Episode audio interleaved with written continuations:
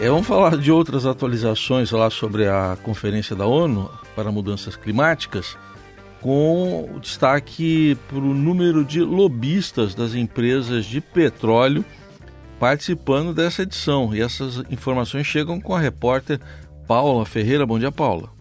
Bom dia, Heisen. Bom dia, Carol. A gente fala diretamente da COP28 aqui em Dubai, quando as negociações de fato começam a esquentar. A partir dessa semana, a gente vai ter uma intensificação das atividades negociadoras, né, por parte dos corpos diplomáticos de todos os países que estão participando aqui da COP, até que essas nações consigam chegar a um acordo para o texto final dessa conferência, né? No início da COP, a gente teve aí a presença dos chefes de Estado, foram mais de 160 chefes de Estado participando aqui da conferência.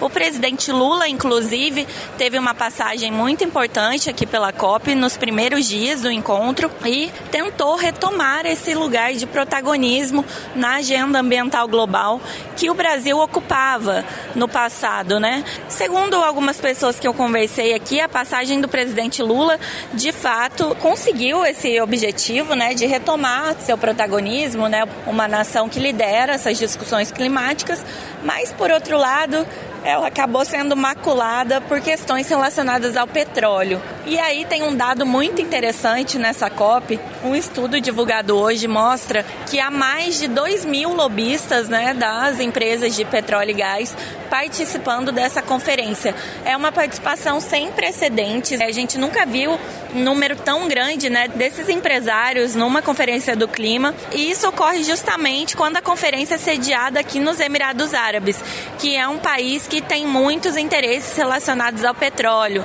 Inclusive, antes da COP começar, esse foi um dos principais questionamentos, né?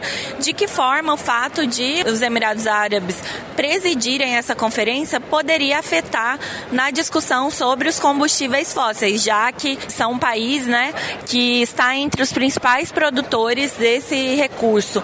E a gente vê que de fato há uma pressão, principalmente por parte da sociedade civil e dos ambientalistas, para que esse tema ganhe corpo, né?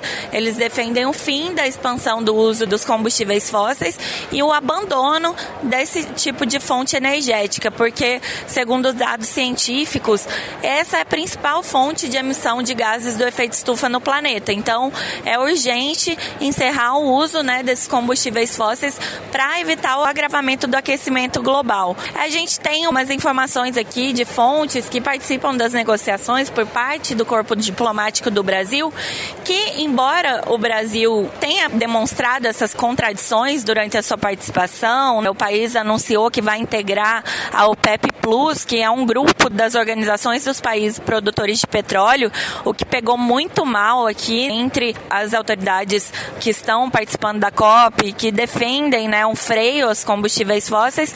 O país não deve se opor à inclusão de termos no acordo final que indiquem para o fim do uso desses combustíveis.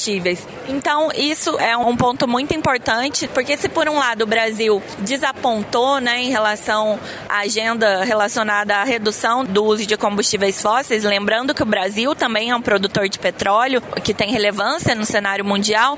Por outro, o país não vai atuar como um bloqueador, né, que é justamente aquela nação que se opõe a determinada abordagem dentro do texto final.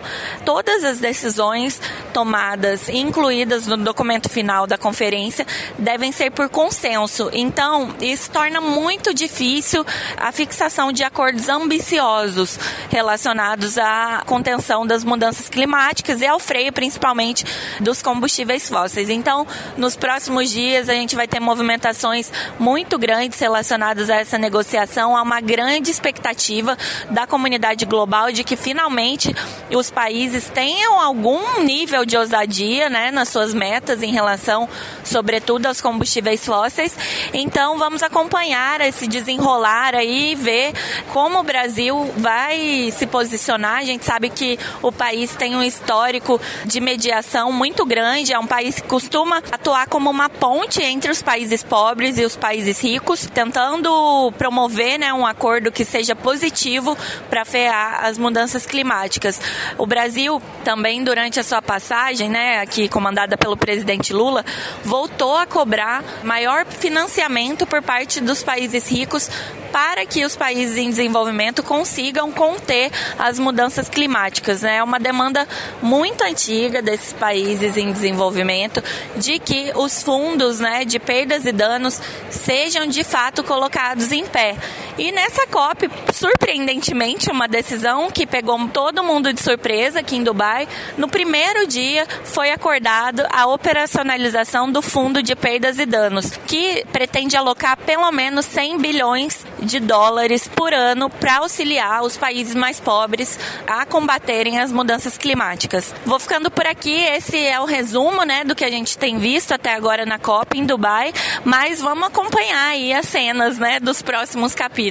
É isso, obrigada Paula pela participação, Paula que conversa conosco direto de Dubai com esse panorama da COP 28.